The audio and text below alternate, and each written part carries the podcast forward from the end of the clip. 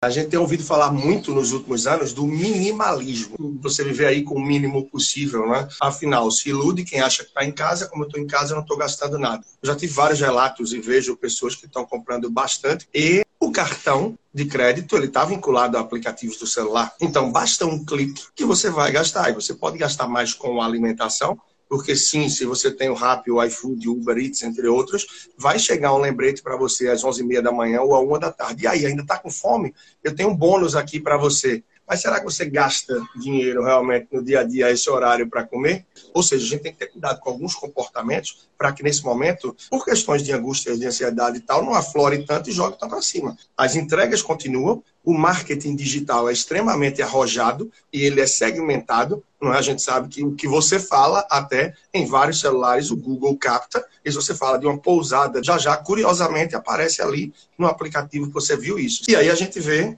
dois extremos. Minimalista, estão percebendo como é possível viver com muito menos, ou pessoas que, ao contrário, estão ansiosas, angustiadas e descontando isso nas compras, em outras coisas e gastando sim cada vez mais.